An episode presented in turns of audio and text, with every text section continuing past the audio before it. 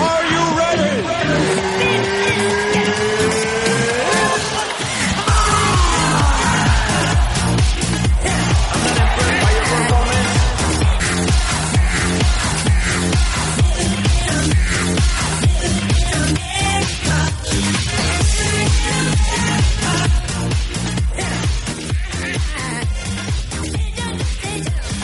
Muy buenas a todos, bienvenidos a una nueva edición entre semanas de MM Adicto para suscriptores tanto de Patreon como de Evox. en esta ocasión vuelvo a estar yo con Manu Alia desde Zaragoza. Hoy, hoy, sí, Zaragoza. hoy, no te la has jugado. Hoy, no, hoy no he ido a provincia de Aragón, hoy he ido a, a Zaragoza directamente. ¿Qué tal, Nathan? Bien, pues bueno, ha sido. La verdad es que no. Grabamos el domingo y estamos grabando otra vez un miércoles por la tarde. Eh, la gente, de hecho, que los, especialmente los que seáis suscriptores de, de Patreon y de Ivo, vaya a tener meme adicto pues prácticamente toda la semana, porque subimos el programa el lunes. Ayer martes subimos eh, preguntas y comentarios, que son otros 50 minutos aproximadamente de, contenido. Hoy vamos a hacer esto, que no sé cuánto saldrá. Vamos a hablar de Velato 138, vamos a hablar de también de la CAR de UFC de este fin de semana. Hay algunas noticias que no podemos comentar, pero que este fin de semana esperemos que haya avances al menos. Ya veremos. Lo que sí podríamos decir es que se ha filtrado en parte, en gran parte, se ha filtrado el póster completamente del, del evento de Titan Channel, del War of Titans, que, hombre, tiene sus cosillas, está bastante interesante, la verdad, las cosas como son, es que estoy ahora cogiendo aquí en el móvil, pero que no es de manera oficial, porque no lo han puesto en redes sociales ellos, ni en, en Facebook, ni en su página, ni nada, entonces, no, de alguna manera, pues, digo que es oficial porque ya me han confirmado que, por ejemplo, la participación de Nosolve es real, que está firmada la pelea, que entra dentro de los planes que me habían comentado de, ese primer evento en febrero, 8 de febrero, allí en Bilbao, donde va a pelear eh, Enoch, y luego este evento de World of Titan el, mes posterior, el 14 de marzo. Está David Trayero también, creo que es David Trayero, de hecho me parece que lleva un bastante tiempo sin pelear. Ahora no, no lo recuerdo. David, a ver, la, corrígeme si me equivoco, pero creo que la última pelea que tuvo fue de boxeo. Sí.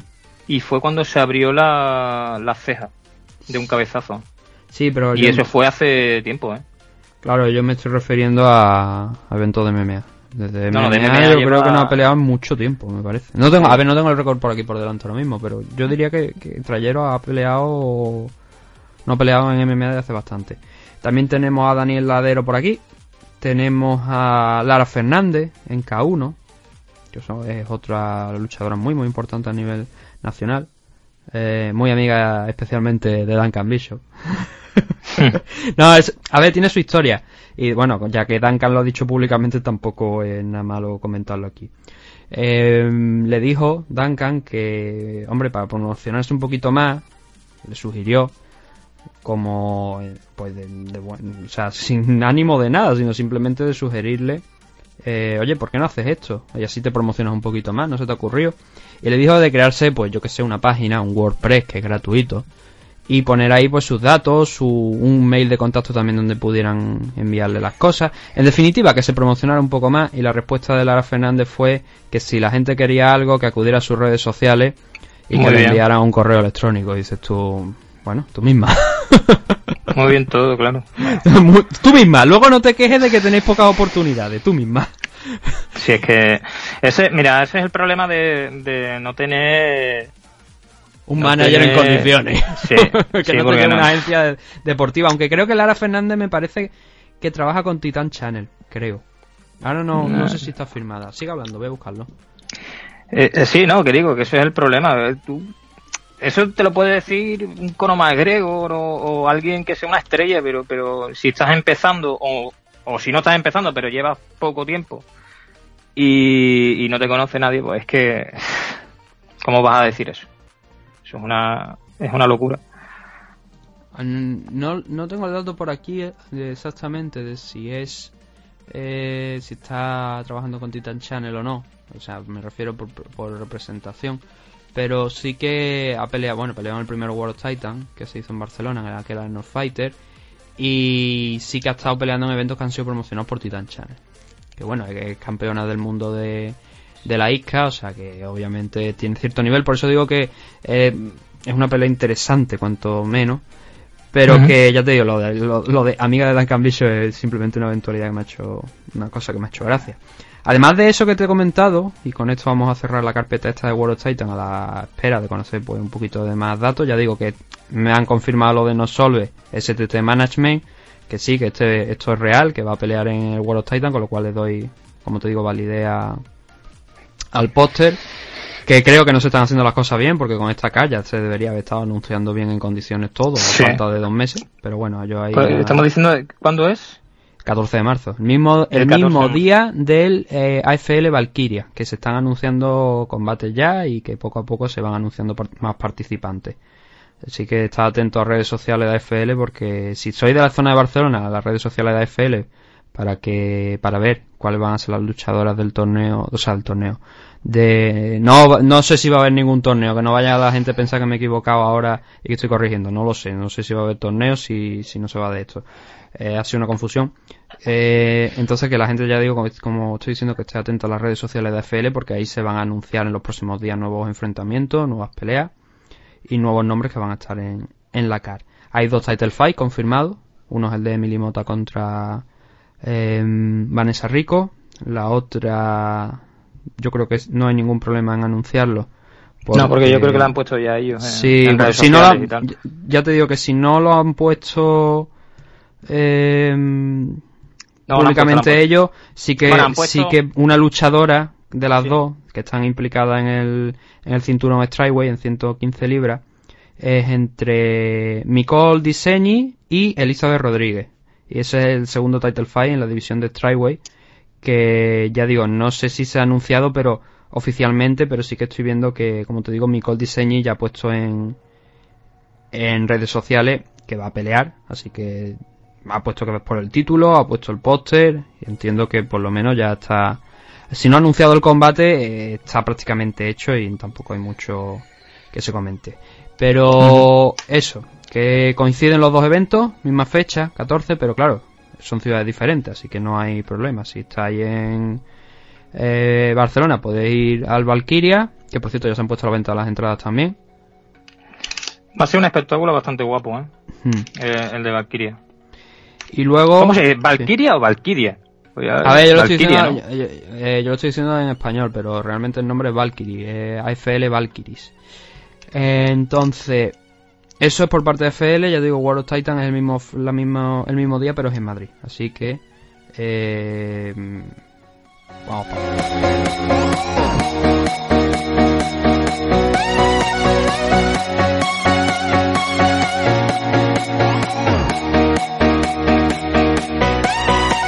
¿Qué más tenemos por aquí? Eh, ahora ya el Velator 268. Eh, vamos a empezar, como digo, por Velator. Vamos a comentar, no voy a leer toda la car porque es muy extensa, como suelen ser los eventos de Velator, pero sí que vamos a hablar de algunos combates de la car preliminar, más que de los combates de, de algunas participaciones que son eh, llamativas, cuanto menos. Y el primero de ellos, por ejemplo, que encontramos en la car preliminar, que llama mucho la atención, que la gente quizá lo tenga un recuerdo porque ha peleado en UFC, es Kartin Milender, aquel hombre de metro, cerca de metro 90, dos metros más o menos de alcance, era comparable con el John Jones de la división welterweight, por alcance obviamente, no por habilidades, y que tuvo un buen inicio en, en UFC, de hecho llegó a acumular tres victorias, eh, noqueando a Tiago Alves en su primer combate, luego victorias contra Matt y Sillar Bajada que son luchadores importantes, pero que en los dos últimos enfrentamientos, los dos peleas que tuvo en 2019, cayó derrotado ante, ante Eliseu Zaleski y más recientemente, hace ya cosa prácticamente de un año, contra Belal Muhammad en un combate que recuerdo aquel combate perfectamente, porque quizás Cartin Millender debería haberlo ganado con claridad, teniendo en cuenta que Belal Muhammad es un luchador muy chiquitito comparado con él. Y por supuesto no digamos ya en alcance. Y la verdad es que Muhammad tiró de corazón, le pegó un, no un repaso, pero sí que estuvo muy, muy, muy bien para lo que yo esperaba. Y ese fue el adiós de Carter Milen de la UFC. Bueno, es que lo de UFC, si no tienes un nombre de peso y, y no haces buenas peleas, como caiga una o dos veces te vas a la calle. Y Mm. esta gente no tiene corazón ninguno. Ya. Se va a enfrentar a Moses Murrieta con un 8-3 de récord. Primer, la primera pelea, como digo, de Carter Millender en, en Bellator, que va a ser 175, curiosamente. Supongo que para probar un poquito cómo está el agua, ¿no? Eh, en su primer combate en UFC, en Bellator, perdón. Y ya a partir de ahí, pues, ir viendo qué es lo que, qué es lo que se puede hacer. También regresa Aaron Pico contra Daniel Carey en 145 libras. Un Aaron Pico que perdió contra Danbori su último combate, fue noqueado por segundo combate consecutivo y que ahora mismo se sitúa en un 4-3 de récord. Como todos sabréis, eh, empezó a entrenar en el gimnasio de Jackson, de Greg Jackson. Y bueno, vamos a ver cómo resulta ese enfrentamiento contra un rival que, como digo, tiene un 7-3 de récord, ya con también una experiencia aquí en, en Bellator de, de varios combates ya. Veremos si este es el momento de, de Aaron Pico de darle la vuelta un poco a la situación, a esas dos derrotas, o si se sigue hundiendo de alguna manera. A pesar de que solamente tiene 23 años, pero que sí que es verdad que las últimas actuaciones no han sido buenas, ha perdido por KO. Quizás por, por falta de experiencia también. Vamos a ver si eso lo puede mejorar frente a Daniel Carey si el entrenamiento en el gimnasio de Winkle John de Greg Jackson y, y Winkle John da, da sus resultados. Eso es lo que yo veo en la car preliminar que me resulta más interesante. No sé si tú ves a lo mejor también algún nombre por ahí que pueda destacar. No, no, la verdad que no. Bueno, pues entonces lo que tenemos ya después inmediatamente es la main car, obviamente. El primero de los combates de la main car es en 115 libras, Abanay enfrentándose a Emily Gettys. ¿Por qué este combate es importante o, o llama la atención? Porque Abanay es campeona, ha sido campeona, bueno, no sé si sigue manteniendo el título, la verdad, en este punto, pero ha sido campeona del Consejo Mundial de Boxeo, la, la WBC, el World Boxing Council, Council para que no, nos entendamos. Y ha sido campeona. Eh, pasó a UFC, digo, perdón, joder, llamar MMA a las MMA UFC ya, qué clásico. Pasó a las MMA, aquí con, con la marca de Bellator, venció su primer combate por KO, un poco quizá a lo mejor a lo esperado, a priori, porque no era una rival importante. Y Ava ahora se va a enfrentar con, bueno, un 19-2-5 de récord que tiene en, en boxeo. Ava se va a enfrentar ahora a Emily Gettis, como decimos, con un 3-3 de récord. Bellator Ya. está... Sí, bueno, Sí, no. habla, habla, habla, comenta. No, que digo que eh, ¿tuviste la última pelea de Ava? Ah, sí, pero no la recuerdo. Ese es el problema. Vale, porque te Hay muchísimas peleas que no la, acabo. in- la incógnita que tenemos siempre con los boxeadores es qué tal van de suelo y cómo van con, con las piernas. Hombre, obviamente mm, no es una maravilla. Porque viene del mundo del boxeo y entonces están dando luchadoras que puedan mantenerse más arriba, que no le generen demasiados problemas y que pueda seguir progresando. Y era precisamente lo que quería decir. Eh, Bellator normalmente coge a luchadores de este, a luchadoras de este estilo, Heather Hardy, por ejemplo, y les pone algunos combates que sean medianamente sencillos. Eh, Por ejemplo, el pro- Asequible. Claro. De Herschel Walker, por ejemplo, cuando estaba en Strikeforce. Eh, ahora con la llegada de, de, de Scott Coker ya hace, creo que hace un par de años, parece, cuando entró ya en Bellator, se ha visto esa, ese regreso a lo que fue eh, Bella, de Strikeforce, donde se cogía a luchadores, Herschel Walker, por ejemplo, un jugador de la NFL y ya con unos cuantos años de edad bastante interesante por encima de los 40 y se le daban rivales pues muy sencillos para que pudiera soltarse, para que tuviera su experiencia y, y peleara. Pero respecto a eso no hay mucho más. Entonces, con Avanai creo que están haciendo lo mismo. Están siguiendo los pasos de gente como Jack Swagger o Jake Hager, según lo quieran llamar. Yo lo llamo Ujú. por el nombre del Pro Wrestling. Heather Hardy también, que estuvo ha estado aquí en, en Bellator, forma parte también todavía de, de, obviamente, de la compañía. Aunque no le ha ido demasiado bien en el caso de Heather Hardy, porque debutó con victoria, ahora mismo se sitúan con un 2-2 de récord. Y especialmente con la última pelea que recuerdo que, que, que la noquearon, incluso no sé si después de... bueno, no era el peso eh, original, ¿no? Era un poquito por encima. Ya vemos que Bellator es muy flexible con el tema de llegar a, un peso acorde en los contratos cuando no se juega nada, lo cual es algo que también podríamos añadir en algún momento en una discusión, porque resulta interesante, ¿no? Eso de nos encontramos en un punto medio y como no hay ningún título en juego ni nada, esto es simplemente un combate que puede servir tanto para mi ranking como para el, tuyo de, ganarlo. Mm. es complicado, sí, entiendo que es, complicado, pero... Es que... es que también el tema de los rankings como... En Bellator no hay ranking, eso también te lo tengo que decir. Pero si nos ponemos al tema de los rankings, como eso es algo tan, tan volátil, tan tan raro que no sabes cómo cada uno tiene su opinión, cada uno puede opinar. Si, si nos ceñimos a victorias y, derrotas, ni tan mal. Pero es que no solamente victorias y derrotas. Ya. Entonces, es complicado. Y si encima ahora nos ponemos, venga, yo soy de 66, tú eres de 70 y nos pegamos en 68. Y eso, no sé, es muy raro, tío.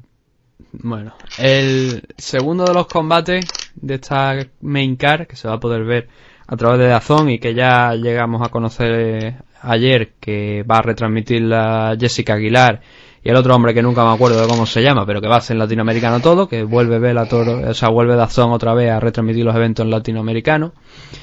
Eh, la segunda pelea es Raymond Daniels en 170 contra Jason King. Eh, los nombres quizás no dicen mucho, obviamente, pero si en un primer momento teníamos a Banai, luchadora, o sea, poseadora profesional, campeona de la WBC, eh, peleando en el primer combate de la noche, aquí tenemos a Raymond Daniel que ha hecho carrera con eh, Bellator en kickboxing y que de hecho es el actual campeón en la categoría welterweight. Tiene un 1-1 de récord en MMA, viene de una victoria contra Wilker Barros, nuevamente un rival sin mucho nombre, pero que le, de hecho debutaba aquel, aquel luchador, pero que le permitiese, pues como decimos, mantenerse en forma. Además también ha peleado en Glory, así que ya podemos ver un poco el pedigrí que tiene Raymond Daniel. Y como digo, aquí va a hacer su tercer combate en MMA, contra Jason King, un rival de un 8-5. No recuerdo ahora exactamente. Eh, no, o sea, me suena el nombre, pero no, no lo recuerdo porque no ha peleado en, aquí en Bellator, es su combate de debut, está peleando en alguna compañía local, pero el nombre sí que me suena haberlo visto, por lo menos durante los últimos días y haber visto alguna actuación. Tampoco le hay que darle mucho más valor a eso, pero ya vemos que ese, esas peleas ¿no? de Abanay y Raymond Daniel, que son luchadores que no son eh, luchadores de MMA, pero que están aprendiendo y que poco a poco pues van cogiendo su sitio aquí en la car de, de Bellator, como por ejemplo está haciendo One con nombres con, como Stan Fighter, que está compitiendo también en, MMA, con un buen resultado, de momento. Este nombre ya sí que es importante, estos dos nombres sí que nos tienen que sonar a todos. Juan Archuleta frente a Henry Corrales. Ambos vienen de, de derrotas, en el caso de Juan Archuleta, su primera derrota en Bellator después de cinco combates consecutivos ganados y una gran racha de, de victoria ya tanto fuera como dentro, como digo, de la compañía. Viene de perder contra Pitbull Freire, contra Patricio, en esa ronda inicial del torneo Featherweight, que tiene aquí un combate, que ahora vamos a comentar después en el Common Event. Y Henry Corrales viene también de perder contra Darion Caldwell en esa primera ronda, después de haber juntado hasta cinco victorias consecutivas, noqueando a, lo hemos dicho antes, ¿no? A Aaron Pico. Y eso, pues bueno, entró en el torneo Featherweight, perdió contra Darion Caldwell en una decisión de la típica de Darion Caldwell. Y ahora va a enfrentarse a Juan Archuleta, un combate que de momento creo que no está anunciado de ninguna de las maneras como una pelea por la que si alguien se cae en el torneo puedan entrar, pero que no sería descartable, ya que, bueno, pues no, los han peleado, los han participado y cabe la posibilidad. Yo creo que lo han hecho por eso, por ese motivo. Han dicho, estos dos que han perdido los enfrentamos y si hubiese una lesión, que es lo más normal de los ganadores, pues los tenemos a ellos. Que yo espero que, gane Juan. A mí el estilo de lucha de Juan me gusta muchísimo. Por cierto, Juan no tengo ahora la fecha por aquí, pero Juan va a estar en, en España. En Sevilla, en febrero, en el Sutemi, el de Enrique Marín.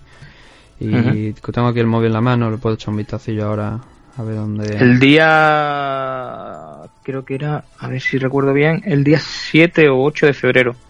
Creo. Lo confirmo ahora. Tengo el, móvil por aquí por delante, lo miramos. Si le da la gana de cargar, voy cargando mientras estoy hablando. Em, pero bueno, a ver, el combate en sí. Es verdad que eh, Juan. Es que el problema que yo le veo a Juan es que si es un buen. Si bien es un buen luchador, el combate, por ejemplo, contra Pitbull fue horrible. Horrible. Fue dominado por completo, desactivado en todas las posiciones a, a Patricio. Es un luchador que quizá en sus últimos combates le falta algo de iniciativa. Le falta apretar el gatillo, que se suele decir. Para, para hacer algo. Y, eso está generándole problemas, la verdad. También es verdad que son los combates más importantes que ha tenido hasta la fecha, ¿no? Sí, sin ninguna duda. Pero claro, entonces espero, algo más. Claro, pero es que ahí psicológicamente es donde realmente hay una frase que dice mucho Vanessa y me la dijeron esta mañana, Vanessa Rico, es que los que vamos a luchar nos dice siempre, a ver, ¿qué es lo que tienes miedo? ¿Qué tienes miedo de perder? A ver, enséñame una mano, enséñame la otra. ¿Qué tienes? Nada. Entonces, ¿qué vas a perder? Mm. ¿Qué pasa? En el caso de Juan Chuleta, en este caso sí que tenía que perder. Entonces, ese, esa presión que tiene el luchador al subirse ahí te cambia por completo la manera de actuar y la manera de pelear. Mm. Y quizás eso es lo que le haya pasado a, Chuleta. Sí, no, pero claro, eso, por eso este combate es importante para ver en qué punto está. Pero ya digo que ha tenido. Las actuaciones están siendo buenas, pero están siendo lo que se dice una actuación sobria, ¿no? Que se suele decir muchas veces con los porteros de fútbol, ¿no?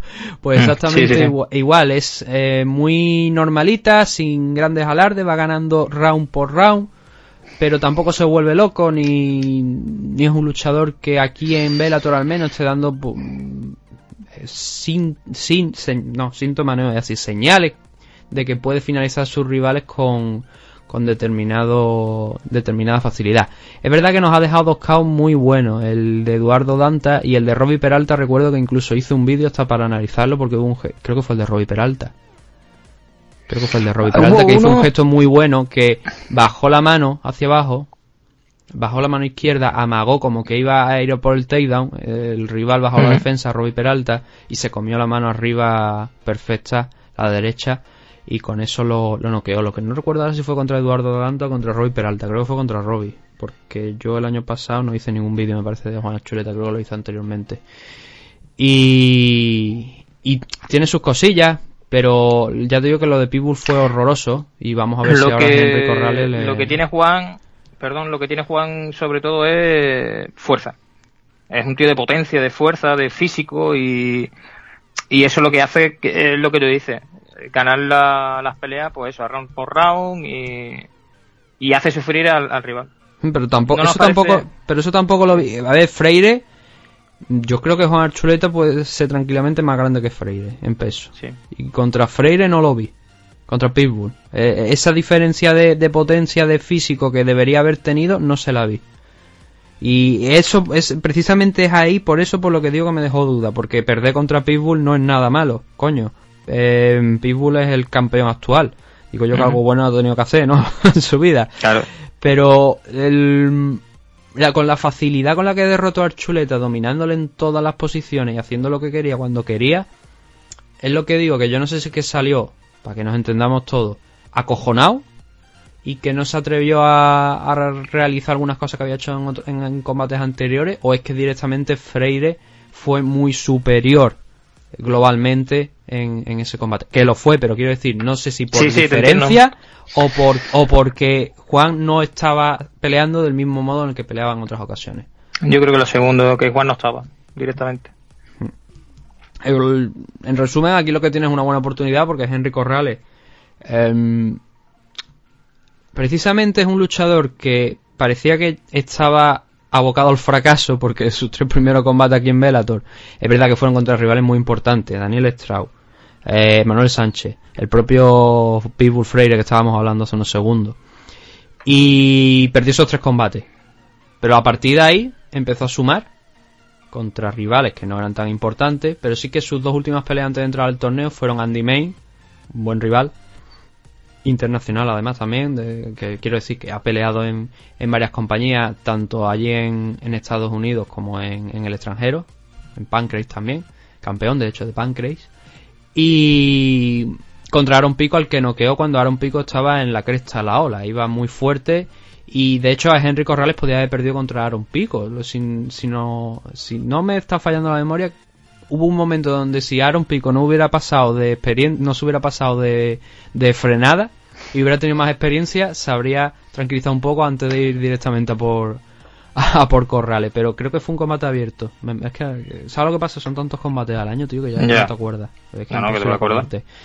Lo que me sorprende que lo haya podido ver tú. Sí, bueno, un minuto, fue un minuto lo que duró aproximadamente. Y como fue la primera derrota además, no, no la primera derrota profesional de Aaron Pico, porque fue la, su primer combate fue una derrota. Pero había hecho tres victorias donde había noqueado a sus rivales. Este era el primer rival serio que tenía y entonces, claro, la gente estaba expectante por ver qué es lo que podía hacer. Y perdió contra, contra Henry Corrales. Y luego Henry es que tuvo una mala... No, no es que tuvo una mala actuación, es que Darion Caldwell es un luchador que ejecuta muy bueno, no es que ejecute muy bien, porque contra Kiyoshi Horiguchi, tanto en Japón como luego en la pelea por el Bantamweight en, en Bellator, hizo el mismo combate y fue una basura, pero aquí contra Henry Corrales sí que le llegó a funcionar ese trabajo de, de derribo, de ponerle contra la jaula, trabajar ahí en esa distancia. Ahí no se movió bien Henry Corrales y precisamente es una de las opciones que tiene Archuleta para este combate. El trabajarle en una distancia corta, pegado a la jaula y a partir de ahí ir martilleando, aunque no lo derribe, pero sí por lo menos ir sumando puntos en lo que estamos diciendo, el modo de pelea de, Juan Archuleta. Entonces creo que tiene una buena opción porque además es lo que estábamos debatiendo al principio, de que aunque no está anunciado de manera oficial y no se comenta nada al respecto, es bastante probable que un luchador que gane este, o sea, que cualquiera de los dos que gane este combate pueda entrar quizás en un futuro en una reserva en un combate de los dos que quedan después del que se va a celebrar aquí para en esa ronda, en esa segunda ronda de, las peleas del torneo Featherweight de Bellator. El último, bueno, ¿quieres, no sé si quieres añadir algo más de no, este no, combate. Pues el último dato que quería dar es que el, campus que estábamos hablando eh, de, de Juan Archuleta aquí en España, si todo sale bien, vamos a ver, esperemos que salga bien, ¿no? Porque es a 15 días, va a ser el miércoles 5 de febrero en el Sutemi, de 9, de 7 a 9 de la noche. Si queréis más información, pues solamente tenéis que acudir al perfil del Sutemi, que es en Instagram Sutemi Academy, o directamente podéis molestar a, don Enrique Marín un ratito y le, pregunté, y le preguntáis que seguro que os va a dar toda la información al respecto. Que no son los únicos que hacen seminario, ¿eh? que nosotros hacemos otro seminario este fin de semana. Pero lo tenéis completo, ya no tiene sentido anunciarlo. Pongo, no, picha, pero yo me pongo celoso, cojones, tú hablas ahí de Enrique, Enrique, Enrique, y nosotros qué, picha. Coño, cuando completo, el último creo que no me parece, no sé si el último lo hablamos, pero el anterior sí que lo hablamos, que anunciamos lo sí, Sí, sí, sí. No, no, pero es que se, se completó a los tres días de anunciarlo y ya estamos completos. Es verdad. Porque más que viene, viene Joel, el fenómeno. Y que estaba bastante bien de precio, creo que eran 25 euros. 25, 25 euros, sí. Sí, sí, bastante económico, muy bien. Así que este fin de semana, a disfrutar. El día 25, el sábado, está puesto. Sí. Por, si alguien nos escucha Patreon hoy y, nos, y nos está escuchando para, y, se ha suscrito al. O sea, se ha suscrito, se ha apuntado al campo y se lo olvida, pues el 25 ya sabe que tenéis que ir. Siguiente de los combates, nos quedan tres y pasaremos ya a la card de, UFC. Sergio Petty enfrentándose a Alfred Kasakian en 135 libras, el primer combate de Sergio Petty después de su paso por, por UFC aquí en Bellator. Incógnita, nuevamente. Vamos a ver qué es lo que hace Sergio Petty porque ha estado funcionando bien en 125 libras, pero ya luego cuando ha tenido que subir a la división Bantamweight, que precisamente fue algo que hizo después de, de perder contra Yusuf Formiga, no le fue bien. Perdió contra Roffon en su debut en 135, luego volvió a bajar a 125, venció a Tyson Nan, decidió no renovar con UFC eh, e irse a Bellator. Así que vamos a ver ese primer primera pelea de Sergio Petty, el hermano de Anthony Petty, aquí en, en Bellator. Y lo va a hacer contra un rival que precisamente fue alguien que perdió contra Sino Mali en el Dana White Contender Series del 2017. Sino Mali ahora mismo está invicto y dentro de UFC con dos sanciones de la usada, pero bueno. Alfred peleó precisamente también contra Juan Archuleta hace muchos años, perdió contra él por decisión unánime. Y antes de llegar aquí, después de salir de ese Dana White Contender Series, por, por la derrota contra Sinomale, ha sumado tres victorias en una compañía llamada LXF, tres finalizaciones en el primer asalto, tres KO, así que ya podemos tener una idea por dónde va a, dónde va a ir la cosa. Y como último detalle sobre, sobre Alfred, decir que también en una de esas tres victorias noqueó a, a Kate Carson. Kate Carson que peleó contra Oscar Suárez en Combate América hace un par de añitos y venció a Oscar Suárez. Así como, ya digo, como dato interesante para, para saber en el nivel más o menos en el que se está moviendo Alfred Kasakian. Que si bien no es un superclase, es un rival que creo que le puede dar algo de guerra a, a Sergio Petty. Eh, también, también se llegó a pelear contra Ricardo Ramos, al que, contra el que perdió. Ricardo Ramos ahora mismo está en, en UFC, en la división Featherweight. Así que ya sabéis, ya veis cómo, cómo estamos diciendo por los nombres que estamos soltando, de que es una pelea que está, va debería estar disputada, por lo menos. No es un rival sencillo para el debut de Sergio Petty. Hombre, Sergio intentará destacar hacer el nuevo fichaje ahora de Velator y pues bueno, intentará hacer una buena pelea, a ver qué es lo que hace después. Pues también esperábamos lo mismo de Holly Hall y entre fin de semana y a dormir. Y además que ha habido casos ya también aquí dentro de, de Bellator, de luchadores que han pasado de UFC a, a Bellator, como sin ir más lejos creo que es el caso de Benson Henderson, que le costó muchísimo al principio. A Benson Henderson el primer combate creo que fue un title show automático, perdió y además con una muy mala actuación. Y a partir de ahí, su siguiente combate tampoco fue bueno. Creo que fue además una derrota. Y tuvo que ganar a Freire, pero creo que ganó Freire, pero creo que le ganó por una lesión de Freire más que por, por su actuación. Y ya vemos eso, que a Benson no le, no le fue bien en un principio, ahora sí que está funcionando un poquito mejor. Y claro, es bueno también que, creo yo, de mi punto de vista, que Bellator reconozca pues este tipo de, de situaciones, ¿no? Que no porque sea un rival, un luchador que venga de UFC, le vamos a poner un rival más sencillo o algo para ir. No, no, Sí. vamos a soltar contra competición que sea buena, que sea decente. Y en el caso de Sergio Petty no es directamente un title shot, ¿no? En 135 libras, obviamente. Cinturón que, bueno, ahora está, hasta ahora está en posesión de Kiyoshi Horiguchi, pero por la lesión de rodilla tuvo que dejar el de Rising, ha tenido que dejar también el de Bellator.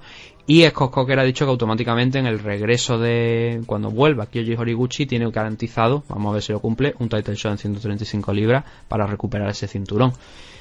Em, esa es la historia de Sergio Petty.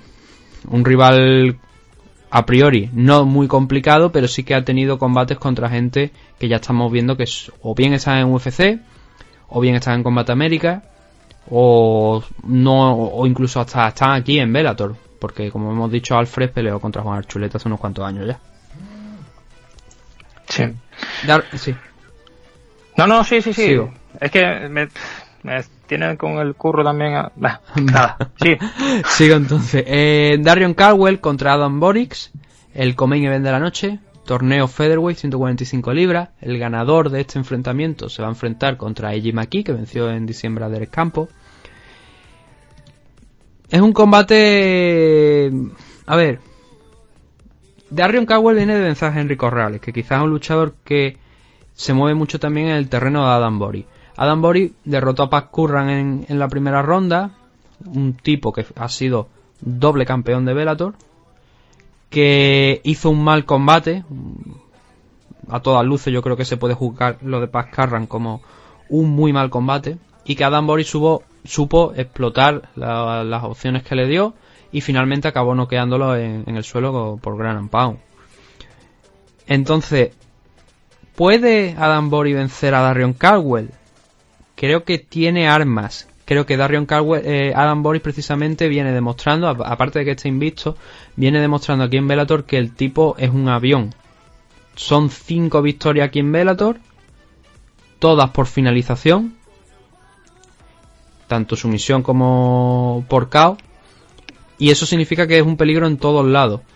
Darion Caldwell lo que ha demostrado hasta ahora es que es un luchador casi por completo wrestler con una habilidad y que le intenta ejecutar el game plan de derribarte o por lo menos mantenerte contra la jaula durante los cinco asaltos, que hay que recordar que este combate, al ser del torneo, van a ser cinco asaltos de cinco minutos. Y es ahí donde quizá Adam Boris lo va a tener más complicado. Pero si Boris es capaz de mantenerse em, de pie, algo que hasta ahora, pues hombre, Aaron Pico Mm, es un Greller realmente, pero Aaron Pico está más reconvertido a la parte de striking que otra cosa.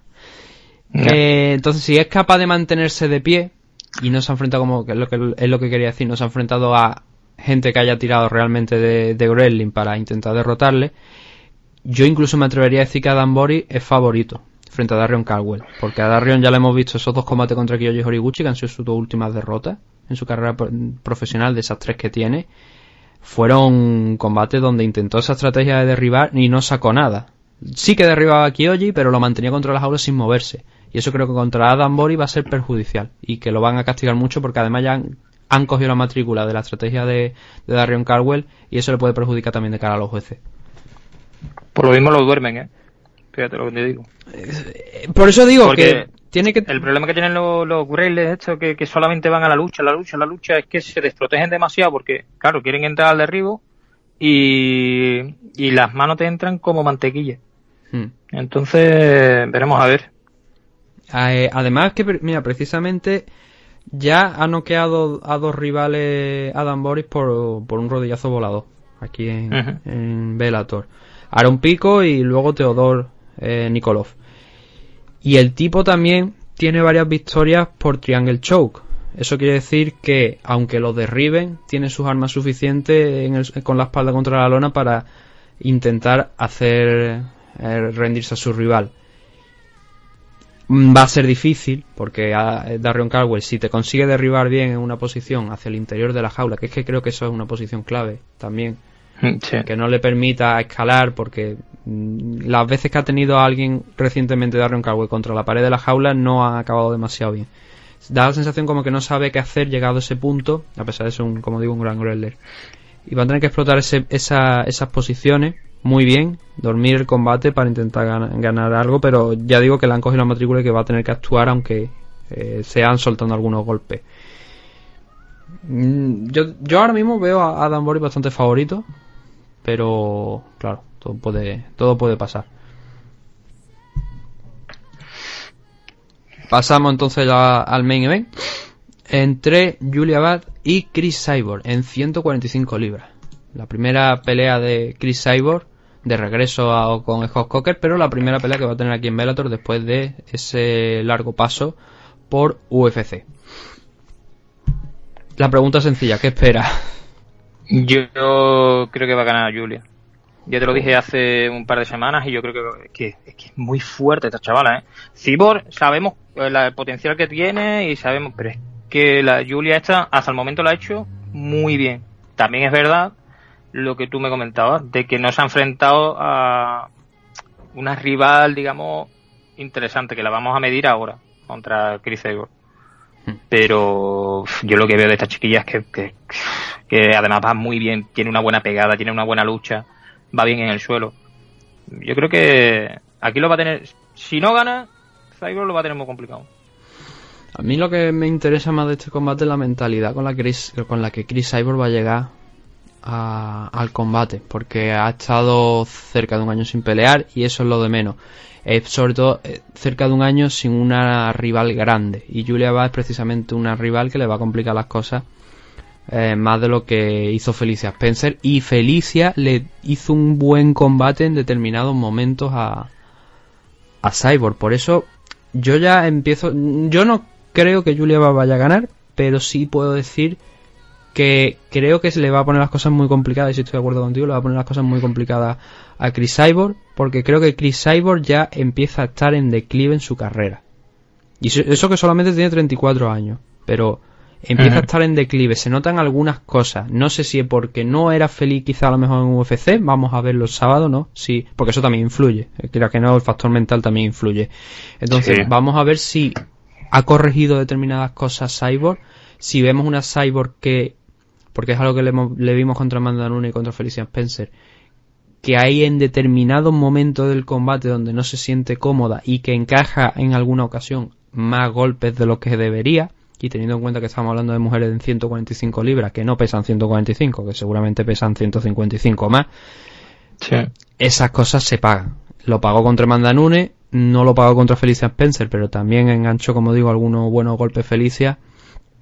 Y vamos a ver Julia Vázquez mucho más completa que Felicia Spencer si sabe explotar estas cosas que hasta ahora quizás no ha necesitado, porque es que ese es el problema, que es lo que, todo, lo que acababa de mencionar antes.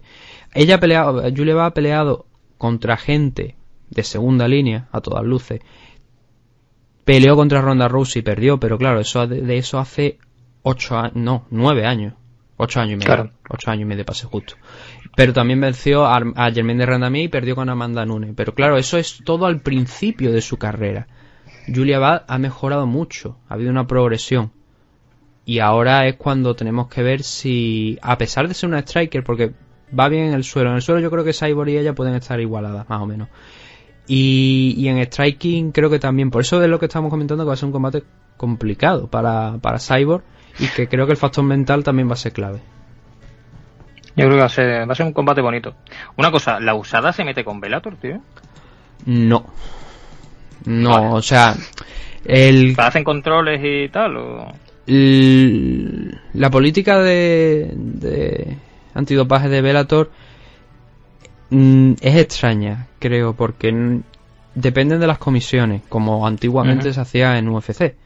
Entonces, si la comisión a la que van no te piden determinados test para ver si hay determinadas sustancias en la sangre, es mucho más es difícil sacar una algo por dopaje. Este evento va a ser en California, así que la comisión supongo de California sí que va habrá pedido unos test más duros para revisar que todo esté en orden. Pero se han criticado muchas veces el tema de Bellator y de hecho Ben Askren habló negativamente de, ello porque hay veces que han estado organizando eventos en determinadas regiones, determinados estados de, de allí de Estados Unidos donde las eh, la normativa de la Comisión Reguladora de los Eventos de MMA en ese estado son demasiado relajadas. Permisiva. Sí, permiten muchísimo. No, no simplemente un test de sangre ve que todo está en orden y para adelante, pero no te prueban por a lo mejor por esteroides, por, por cosas grandes, ¿sabes? Que puedan dar positivo. Y entiendo que no va a ser el caso aquí en California porque es una comisión seria, grande que regula eh, grandes eventos y que aquí sí que va a haber pruebas, pero que no van a ser como la usada, de muy, muy excesivamente exhaustivas, sino que van a ser exhaustivas serias porque ya ha habido positivos por, por dopaje en California, pero desde luego no, no en el nivel de la usada. Es que te lo digo porque Julia Wood es, muy grande, tío. Son... Eh, pelean 145, no ha peleado en 155 nunca, pero sí que es grande, es muy, muy grande.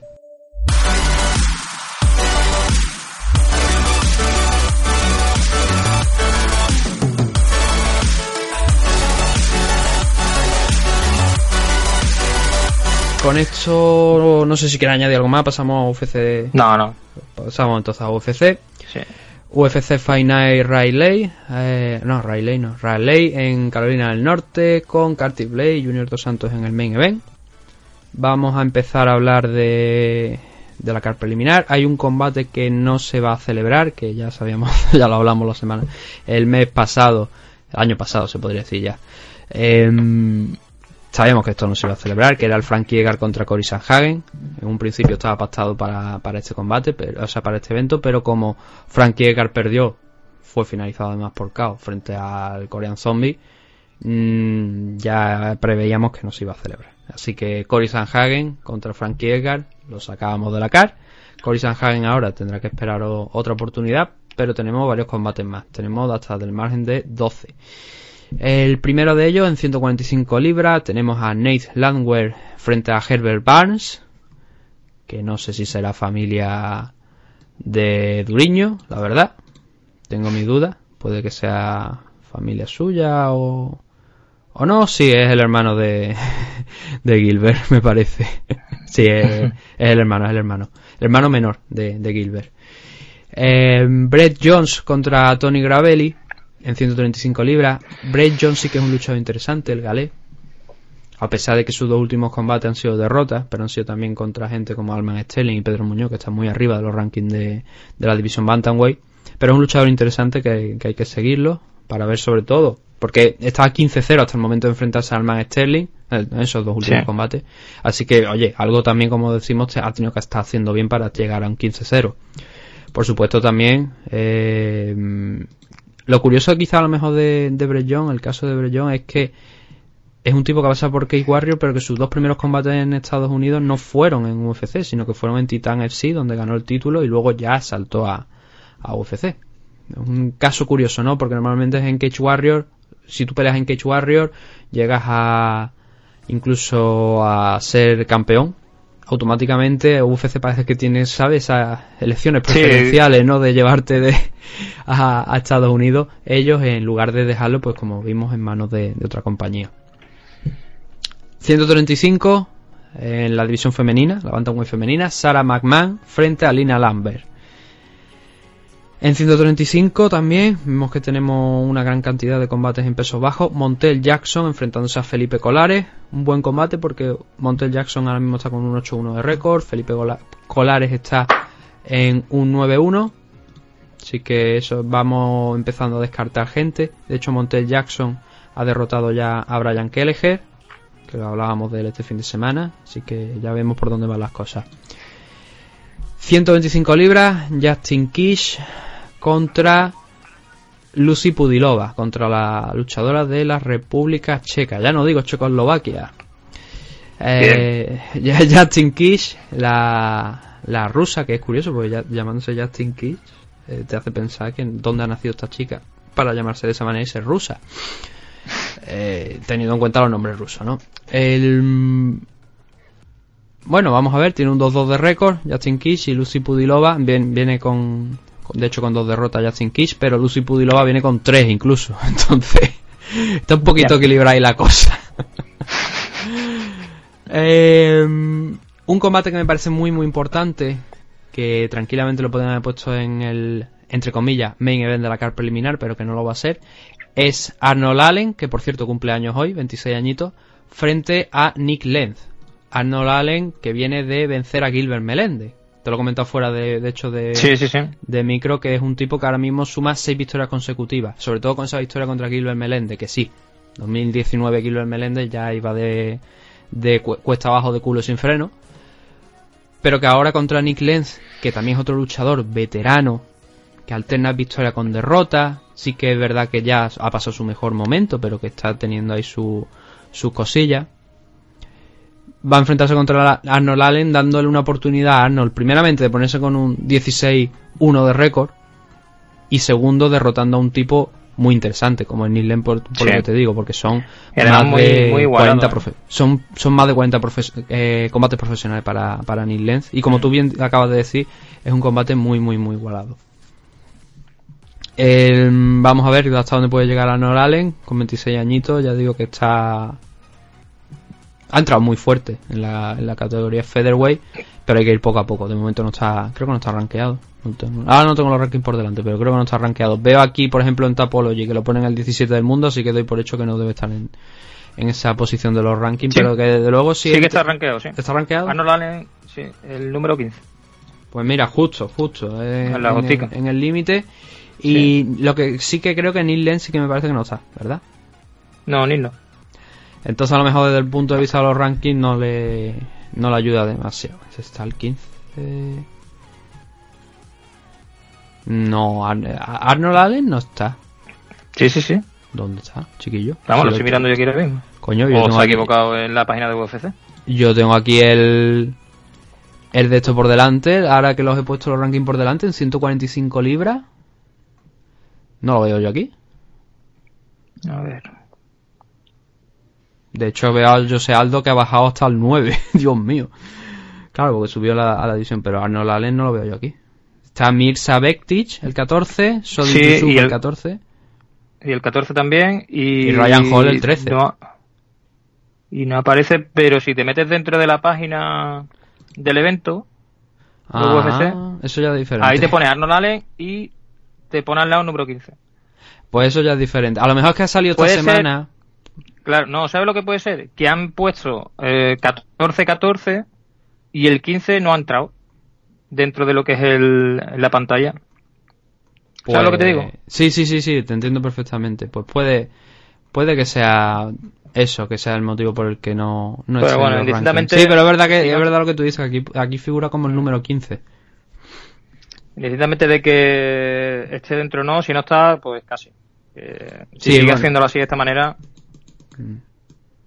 Igualmente, no, lo que tú dices, ahora mismo tiene una, una oportunidad muy buena contra un hombre como Neil Lenz, que si es capaz de derrotarle, automáticamente, si no ahora mismo no está, esta figura en esa posición, hay límite, sí que es un salto importante. Y ahí ya, oye, vamos a ver, ¿no? Qué más podría ofrecérsela a Arnold Allen, pero primeramente tiene que pasar por Neil Lane este fin de semana. Pero ya digo que es un luchador bastante interesante, que yo las cosas que he visto a mí me han gustado. Que igual no es el luchador más excitante del mundo, pero sí que para vencer a Gilbert Melende hay que estar muy bien preparado y para vencer a Neil Lane eh, hay que estar a un nivel similar. Sí. ¿Qué más tenemos por aquí? En el combate final de la car preliminar en 185 libras, Vivon Lewis enfrentándose a The Quan Towson. Vivon Lewis que viene con dos derrotas consecutivas y Towson viene con una derrota ante un rival en su primer combate aquí en, UFC frente a Dalcha Lungyambula. De hecho, como veis, hasta ahora la car preliminar y varios combates de la main card si lo veis ahora, si lo comparamos con la car de Bellator, la verdad es que la car de Bellator puede que esté hasta mejor en algunos puntos. Sí. Tenemos cinco combates en la car principal, en la main car, el primero de ellos en, 100, en 205 libras, división light heavyweight, Jamal Hill frente a Darkos Tosic. Un Jamal Hill que con un 6-0 de récord está haciendo su debut aquí en UFC y un Darkos Tosic que sí que ya que lo, conocemos que venía de, de, pelear de ser campeón allí en, en Final Fight Championship, una empresa que creo que me parece que Final Fight es rusa, porque no es Final Global. No, bueno, es una empresa que hace varios eventos a lo largo de Europa, creo, me parece, por el, mundo. La verdad es que no sé exactamente dónde está situada esta empresa. Pero sí que ha tenido ya aquí tres combates en, en UFC, ninguno contra rivales importantes. Eh, Jeremy Kimball fue su primer rival al que derrotó. Y luego en el 2019 compitió dos veces contra Devin Clark, que sí que es un nombre que a priori debe sonar un poco más, pero no tampoco demasiado. Y Kennedy Sechugwu. Hmm. que pone los apellidos aquí. Entonces, como digo, son dos derrotas consecutivas. Jamal Hill, un combate que, bueno, para un debutante no está mal. De hecho, estoy viendo por aquí que Hill derrotó a, a Towson, del que acabamos de hablar. Vamos a ver a partir de aquí cómo sale, ¿no? Viene de Danaway Contender Series, finalizar a su rival, se ha ganado esa oportunidad aquí en UFC. Ya veremos. A ver qué tal. Sí. Mm, Hannah Ziffer contra Angela Hill, 115. Angela Hill, pues a intentar la enésima escalada dentro de los rankings de, UFC. Esta vez, después de su victoria contra Ariane Carnelosi, donde lo hizo muy bien y donde a priori, para mucha gente, me incluyo, era un combate complicado porque Carnelosi es una luchadora grande y entonces si le echaba mano a Angela Hill se le iba a complicar mucho la pelea, pero Angela hizo muy bien lo que tenía que hacer para ir sacándola de punto y consiguió parar aquel combate por, por un corte que le, que le realizó a Ariane. Hannah Ziffers viene de dos victorias consecutivas frente a Poliana Viana y Jodie Esquivel perdió en 125 en eh, no perdón en 115 frente a Macy Barber se dice pronto, porque Macy Barber, esto era los primeros combates ¿no? que tuvo aquí dentro de... De hecho, el primer combate que tuvo dentro de UFC fue en 125, pero como todos sabemos, ahora mismo Macy Barber está en 125. Y ya ha competido contra más gente fuera de, de UFC que ha, sido interesante. El caso de Selin Haga, Gillian Robertson también la hemos tenido por aquí por, por UFC. Heather Clark, Heather Clark también la, la hemos visto aquí en, en UFC, así que es una competición seria. Aquí dentro de UFC, como digo, solamente perdió su combate de debut contra Macy Barber y luego ya contra gente que realmente unas 115 libras, no unas 125 e incluso más peso, lo ha estado haciendo bastante bien. Es un combate bueno para Angela Hill, donde no hay nada en juego realmente si nos atenemos también a, a los rankings, porque ahora mismo estoy comprobando que no hay ninguna de las dos está está rankeada en 115 libras en ese punto, pero que sí que quizás con una victoria ahí podríamos ya estar hablando de que alguna de las dos podría entrar. teniendo en cuenta sobre todo que Alexa Grasso, por ejemplo, que ahora mismo, después de la actualización de los rankings, está la número 13, debería desaparecer por aquello de que va a saltar a 125 libras. Entonces, una victoria aquí de alguna de las dos de Angela o de Hannah Cipher puede que garantice una posición ahí en 115 libras. El otro combate que tenemos, 125 libras, ya parece que se va revitalizando la división Flyway, pero tampoco con grandes nombres. Jordan Espinosa frente a Alex Pérez. Em, miramos los rankings, es el ranking número, o sea, el rankeado número 11 contra el número 12. Y no hay mucha más historia, porque si miramos los, los récords de ambos, Espinosa viene de perder contra Mac Snell, que está en las mismas posiciones de, más o menos de los rankings de, la división Flyway. Ha tenido de hecho dos combates solamente aquí en, UFC Jordan Snell. Eh, Jordan Snell, no, perdón. Jordan Espinosa perdió el segundo, como digo, contra Matt Snell. Y Alex Pérez viene con una victoria después de derrotar a Mar de la Rosa y tiene un poquito mucha más experiencia de la que tiene ahora mismo eh, Jordan Espinosa aquí dentro de UFC. Ya ha realizado hasta cinco combates. Ha peleado contra Joseph Benavides. Es su única derrota, de hecho, esa de Joseph Benavides aquí en 125 libras en UFC. Así que es una forma más, no sé cómo lo verás tú, de reconstruir la división de 125 libras poco a poco e equilibrando un poco las cosas. Eh, una división que tienen ahí abandonada y, es una pena, ¿eh? Es una pena porque hay auténticos luchadores muy buenos. Pero bueno, a ver si, si poco a poco van metiendo. Lo que pasa es que, claro, nos meten estas peleas que no sé cómo saldrá. Pero para que veas que, que la división la tienen de tira, como quien dice, que el mm. número 11 y el número 12, yo sinceramente no me acuerdo de ninguna pelea de ninguno de los dos. Mm. Yo, a mí lo de Jordan Espinosa contra Matt Snell sí que me suena un poquito. Pero sí que es verdad que lo comentamos el fin de semana. El, hay una parte de la división Flyway que no son nombres conocidos. Rogerio Bontorín. Kai Cara Fran sí que es conocido, pero Kai Cara Fran viene incluso de perder. Eh, Matt Snell, Tim Elio había sido un contender en contra de Matthew Johnson. De hecho, con la actualización de los rankings, Tim Elio ha pasado a ser el décimo y Askar Askarov, con esa victoria sobre, sobre Helio, ha saltado seis posiciones hasta el número 6. A partir, yo creo que ese es el límite donde marcan los luchadores que sí que podemos reconocer un poco más en la división Flyway. Askar Askarov, el quinto Brandon Moreno, que se, empató con Askar en su primer combate en UFC. Alexandre Pantoja, Divison Figueiredo, que se va a disputar el título con José Benavide. Y Jussier Formiga. Esos seis nombres sí que son más reconocibles. Pero de ahí para abajo, quitando Tim Helios, Kai Cara, Kai Cara France, Mar de la Rosa quizá un poquito. A partir de ahí, algunos nombres que no, no identificamos mucho. El Comen Event de la noche, Rafael Dos Años enfrentándose a Michael Chiesa. Este sí que es uno de los grandes combates que tenemos en la carta, tanto este como el Main Event. Es fácil de analizar, porque lo que hemos visto de las actuaciones de Michael Chiesa recientemente, desde que subió a las 170 libras, ha sido pues prácticamente un avión. Sí que es verdad que se ha enfrentado contra Carlos Condi y Diego Sánchez. Pero Rafael mm. Dos Años, aunque no está en su mejor momento de, su carrera, es campeón lightweight, viene de una derrota contra Leon Edward, es verdad que 170 no se le está dando últimamente demasiado bien, cuatro últimos combates, tres derrotas, una victoria contra Kevin Lee en su debut en 170, ese debut que tanto perseguía Kevin Lee y que se demostró pues que, oye, bájate los humos un poco. Y ahora tiene una papeleta porque Michael... Este combate yo creo que es más... Fíjate que yo te diría que es quizás más importante para dos años que para Michael Chiesa. Sí, claro. Seguro, seguro. Es que además de que querrá seguir en el quinto puesto del ranking, eh, creo que viene de una derrota, ¿no?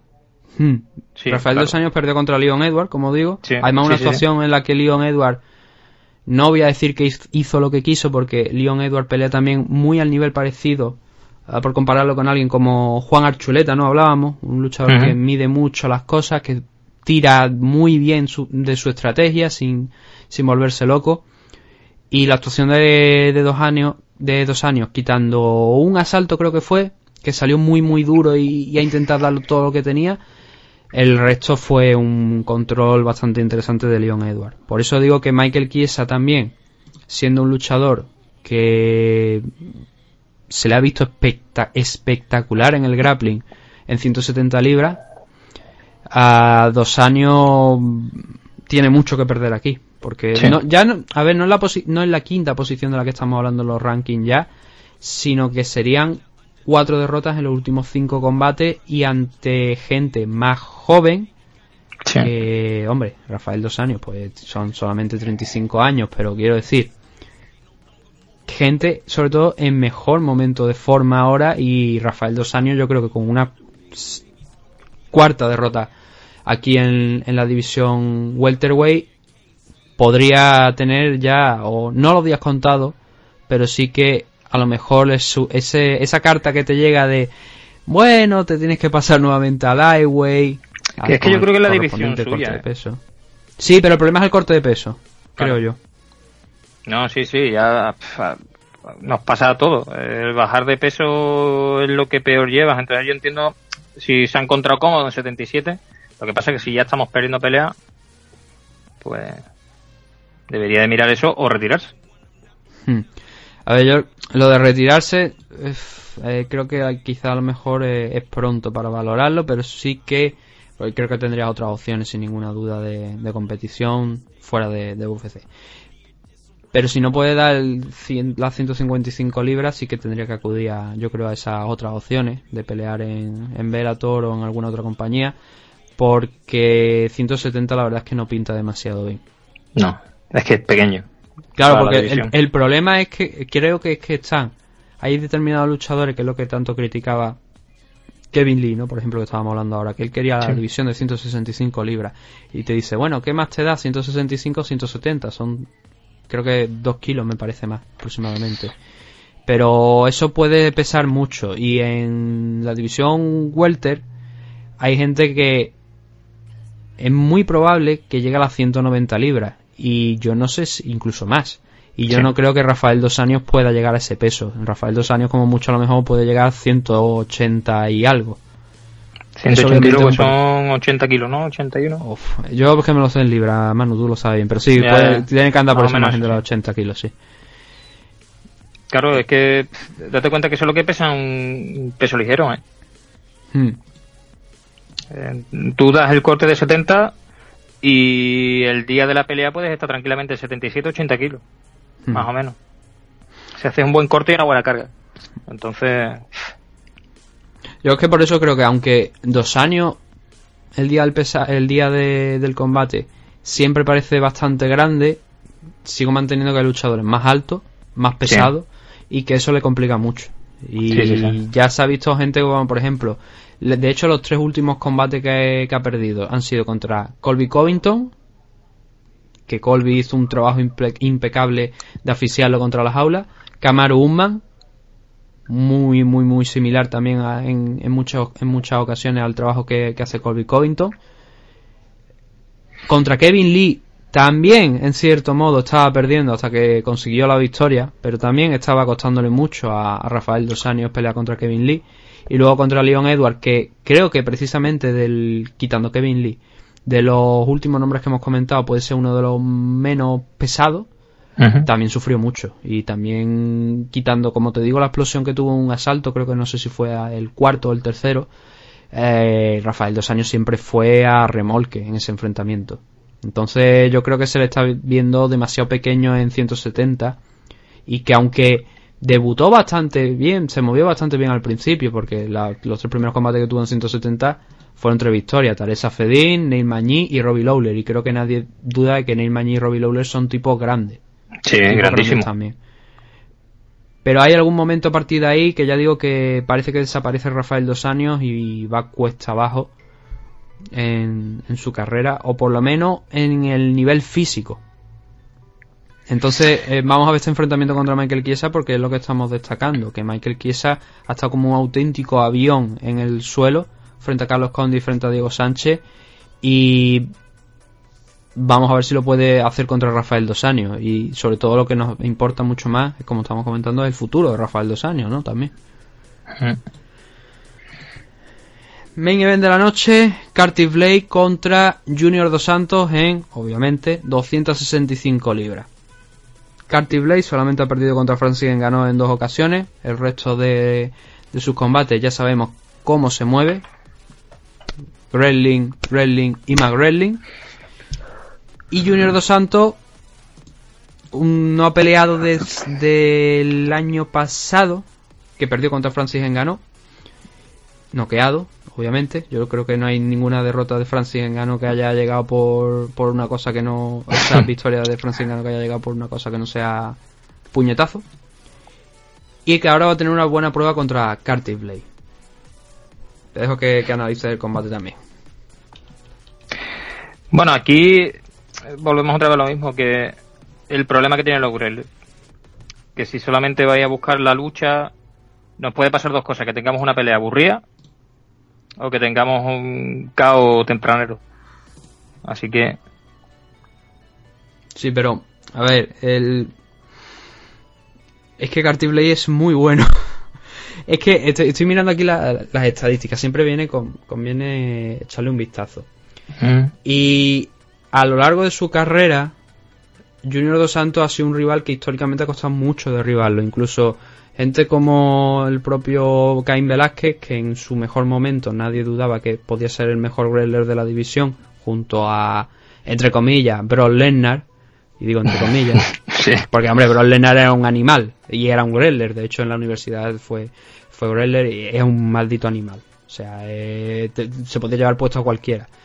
Entonces por eso digo lo de mejor wrestler de la división, porque por, pura potencia te arrollaba y te, y te derribaba, aunque no tuviera técnica prácticamente ninguna. Pero Junior Dos Santos ha sido un, luchador muy difícil de llevar al suelo. Ahora mismo está moviéndose. Y fíjate que el récord de Junior Dos Santos es de muchísimas peleas ya en UFC, que las estadísticas aquí que se recogen son simplemente de UFC, pero que dado que ahora mismo no, no sé cuántas son las que lleva Junior Dos Santos, pero eh, por lo menos entró con un 6-1 de récord y ahora mismo está con un 21-6 de récord. Así que ya os podéis hacer la idea de cuántas peleas lleva en UFC. Pues en todas esas peleas que lleva, tiene un 80% de defensa de takedown. Pero por contra, Carty Blade tiene un.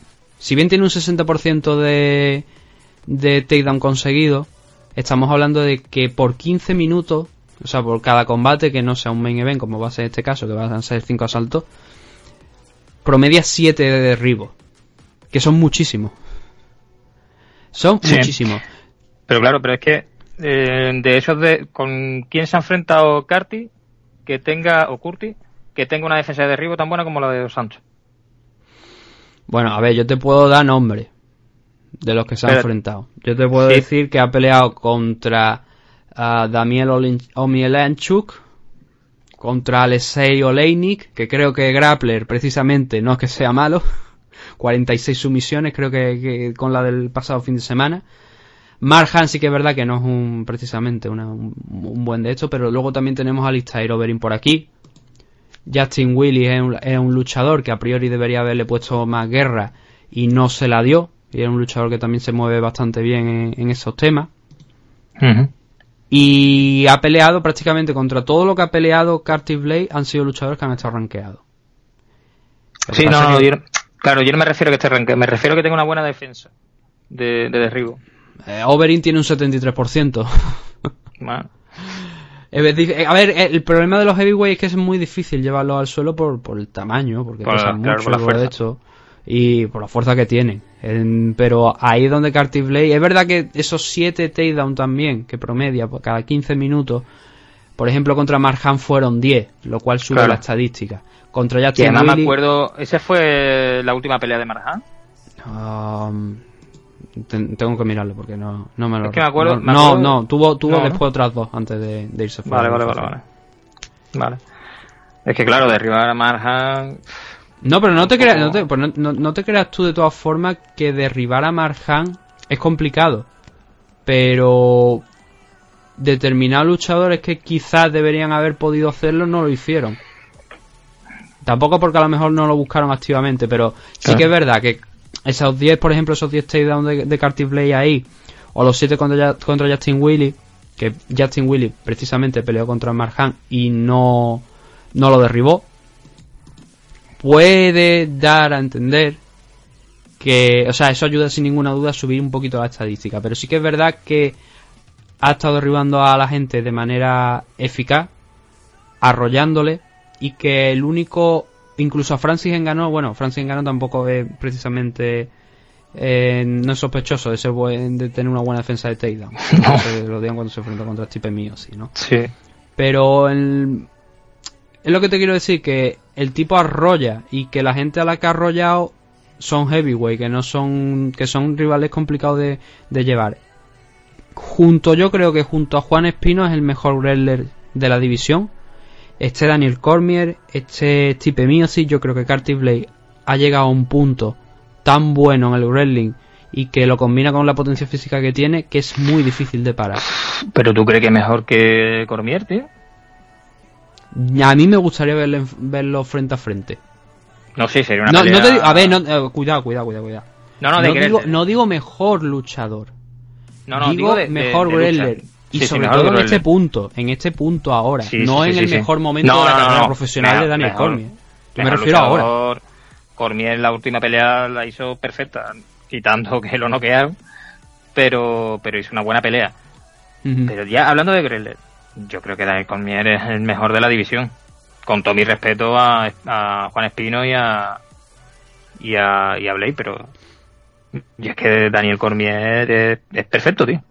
Hombre, yo ahora mismo, ahora mismo, no lo sé. Y el caso de, de, Daniel Cormier es para analizarlo también, porque creo que también en parte hay veces que el dificulta mucho el derribarlo el hecho de que sea chiquitito. Claro. Porque tiene el centro de gravedad bastante bajo y, y es un luchador pesado. Entonces eso también juega a su favor. Yo no sé si Carty Blade sería capaz de derribarle, la verdad. Pero me gustaría verlo frente a frente. Ya sé que no lo vamos a ver, seguramente. Porque ya la carrera de Daniel Cormier está prácticamente acabada. Depende de un hilo, ¿no? Para por ver si realmente no se hace algo más. Claro, yo no sé qué, qué combate es el que el que va a hacer ahora. Habrá que verlo. Eso, eso hay que verlo. Sí. Pero ya digo, volviendo a lo que estábamos hablando del tema, eh, al principio has dicho algo que es interesante, ¿no? Lo de la posibilidad de los derribos, y de- o sea, el que te cacen. Y Junior Dos Santos es precisamente un tipo que también lo conocemos por ser capaz de cazar a prácticamente cualquiera. Sí. Y además tiene un uppercut que siempre se ha destacado que tiene un uppercut muy bueno. Y es precisamente ahí donde también Cartier Blade va a tener que pegar un ojo, porque como ese golpe viene desde abajo hacia arriba, si no clavas bien la cabeza, que yo creo que Cartier Blade sabe perfectamente cómo neutralizarlo, otra cosa es que lo consiga neutralizar ese golpe, pero ahí yo creo que es donde va a estar la pelea, ¿no? En cómo va a castigar Junior Dos Santos las entradas que mm, obligatoriamente van a llegar de, de Carty Blade para intentar derribarle. Y eso por parte de Junior.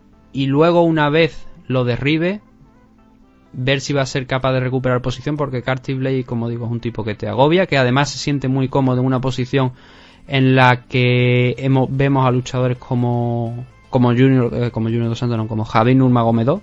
De esa posición Sí. desde el lateral, muy cerca de la jaula, ahí golpeando, sumando puntos. Y, y creo que ahí es donde se va a mover la pelea. Por lo menos por mi parte. Sí, Y sí, sí, Eso, esas son las situaciones de peligro para uno y para otro, creo. Sí. Esta, mira, estas dos últimas peleas yo creo que son las más las más emocionantes sobre el papel que vamos a poder ver en UFC.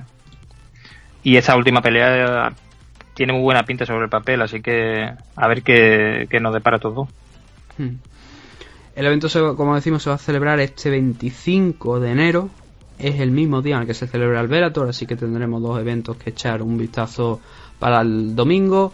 Obviamente ese domingo vamos a intentar hacer 50-50, es decir, main card de Velator con alguna anotación a lo mejor de esos combates que hemos destacado de la card preliminar y main y, o sea, y main card de UFC. ¿He dicho antes main event o main card? Sí, sí Main card, main event, card. main card. Main card, Pues también con la main card de, de ese UFC on ESPN 24 que con Carty Blade y Dos Santos para que así po- podamos tratar dos dos eventos, ¿no? Que luego la gente dice, es que solamente tratáis UFC. De hecho, me ha llamado la atención, he visto un comentario que nos han dejado aquí en el programa de MMA Adicto 276, donde analizamos UFC 246, en el que una persona ha puesto Conor Cowboy 1.30. ¿Qué significa ese 1.30? A hora 30 minutos. De hecho, lo estuve comprobando ayer y es eso. Esa es una marca de tiempo de que se habla de Conor y, y Donald Cerrone en el 1.30. Yo entiendo que a la gente le interesa especialmente Conor McGregor.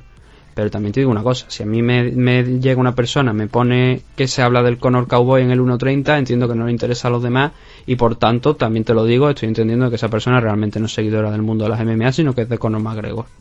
Claro. Y de tres o cuatro luchadores, porque en esa card de Conor McGregor hubo combates que a lo mejor luego no resultaron como mm, muy interesantes, pero que sí que a priori la cara era, era bastante con, con nombres que sí que pueden interesar. Diego Ferreira, la victoria de Diego Ferreira contra Anthony Petty creo que es interesante. Eh, la lesión de Macy Barber, primera derrota aquí dentro de UFC. Algunas cosas interesantes, ¿no? No solamente se centran en el Conor contra Cowboy. Eh, son dos horas de programa, yo entiendo que dos horas son mucho tiempo, pero como bien ha puesto este oyente, oye, le dedicamos cerca de media hora al combate de Cowboy contra, contra Conor, ¿no? Es más de lo que pueden decir algunos. y de hecho, de hecho es que yo, yo te digo que, creo que somos los, los únicos que eh, hacemos un programa de dos horas íntegramente para analizar la y bueno que cada uno que haga su que yo su programa y que lo haga las cosas como quieran pero somos los únicos que analizamos durante dos horas combates que a lo mejor para la gente no son tan interesantes pero oye si están ahí hay que hablarlo. Luego llega a lo mejor el día de mañana que te ves por ejemplo, Arnold Allen peleando en un main event y dirán, ¿quién es Arnold Allen? Y dirá, oye, pues mira, nosotros estuvimos hablando de Arnold Allen hace mucho tiempo. Y, dimos, y dijimos cómo iba, cómo estaba progresando, cómo... Entonces esas, cosas creo que son más interesantes. Yo es algo que siempre he dicho, a mí para programas de media hora me quedo en mi casa. Yo aquí creo que todo el mundo tiene su, su oportunidad y que hay que comentarlo si están en la cara. Hay días que podremos comentar todo el evento, como fue el caso del UFC 246. Hay días como este fin de semana que comentaremos 50-50 porque comparte tiempo con un, con un evento de Velator. Poco más, es mi opinión, vaya. Cada uno cada lo que quiera. Sí, es que yo comparto también la opinión esa. Es que si escuchas MMA Adicto, hombre, que yo respeto a todo el mundo y respeto al aficionado de Conor McGregor y de la UFC, pero que, que hay más cosas. Que también tenemos eventos aquí nacionales y y que tenemos más cosas que no es, no las MMA no es UFC ya eso es lo que, eso es lo que yo también quiero decir que a ver eh, vemos pues, está muy bien que a la gente le interese el Conor McGregor contra Donald Cerrone y nos alegra de que escuche esa media horita final pero que mm, también hacemos un programa para que la gente conozca también a luchadores menos conocidos y hablamos hablamos en general de un evento porque para hablar de un combate mira yo te digo si nada más que nos preparáramos un combate podríamos hacer un programa de una hora con muchas, muchas, muchas, muchas cosas que se hacen en torno al combate, normalmente los main events. Hmm. Em, pero yo creo que eso no es divertido, porque hacer un monográfico de una hora sobre un combate puede ser aburrido. Suficiente ya con media hora y hablando íntegramente del combate, que obviamente hay muchas cosas que se podrían haber comentado. Pero después de un programa de dos horas, obviamente no nos vamos a tirar, como te digo, una hora, una hora y media hablando de íntegramente de Conor McGregor contra Cowboy Cerrones, de declaraciones, de cosas, porque es Suerte que fueron 40 segundos. Si no, sí que habríamos estado 45 minutos, incluso hasta una hora hablando del No, no, tranquilo, porque hubiera sido para analizar, claro. Mm. Cada, cada detalle. Entonces, en resumen, que cada uno haga lo que quiera, que escuche lo que quiera. Nosotros estamos igual de agradecidos si escucháis esa media hora como si escucháis todo el programa, pero que si escucháis todo el programa, pues obviamente sabréis algunas cosas más. Y si sois suscriptores de Patreon y de Ivo, pues incluso sabréis un poquito más, porque ya hemos comentado algunas cosas. Y oye, os lo digo, estad atentos al, al programa del domingo, porque igual tenemos algunas noticias muy, muy importantes que no creo que se vayan a revelar aquí al domingo, pero que Vamos a rascar, vamos a rascar, a ver si podemos conseguir alguna noticia exclusiva para vosotros. Pues muy bien. Con esto vamos ya a despedirnos, obviamente, de aquí de este meme adicto para oyentes de Patreon y de Ivo, que no sé si saldrá hoy mismo miércoles, no creo, saldrá seguramente mañana jueves para dejar un poquito de espacio también con los otros programas. Y volveremos, como decimos, el mismo domingo, ya presumiblemente con San de regreso, que está volando de, de vuelta a Barcelona ya. Y, procuraremos también que, que estemos todos aquí, eh, todo el equipo, nosotros tres. ¿Algo más que añadir de algo, Manu? Nada más, que estoy mirando ahora mismo los comentarios. hay un comentario de Oscar que no dijimos, que lo diremos la semana que viene. Bueno, este domingo, ¿no? El de que vuelve, o lo dijiste tú. No, que sí, vuelve el hijo los comentarios, sí, no, eso está puesto en el. Vale, vale, vale, vale, Y que me dan la razón a mí también, chaval. Así que con lo de Andrade, así que. pues bueno, el... muchas gracias por haber estado aquí. Y a vosotros nos vemos dentro de unos días en MMA Adicto 277 comentando ese Velator 138 que se va a poder ver en Dazón, España. Y también UFC Raleigh que también se va a ver en Dazón, España. Así que un saludo a todos y nos vemos en unos días. Venga, cuidarse.